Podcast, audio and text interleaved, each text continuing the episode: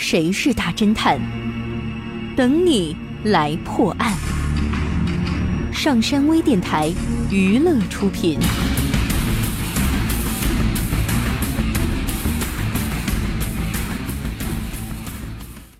这天凌晨，丁小山接到报案，在收藏家的花园洋房里发生了一起抢劫案。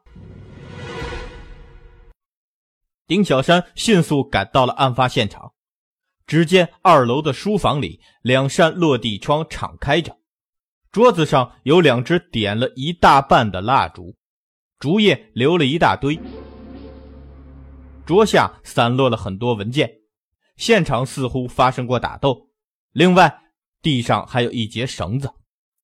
收藏家告诉丁小山，昨晚房间突然停电了，于是我点了蜡烛，打算看看到手的珍贵手稿。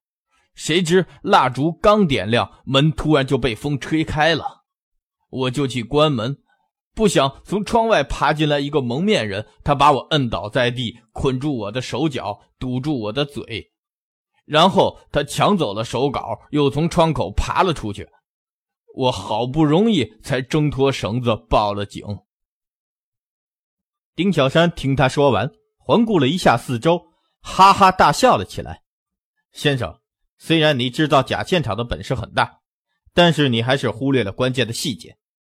看来以后还是要更细心一些才是啊！请问丁小山是如何发现破绽的？你猜到答案了吗？想知道正确答案吗？请关注微信平台“上山之声”或 SS Radio，输入“收藏”来查看你的答案对不对吧？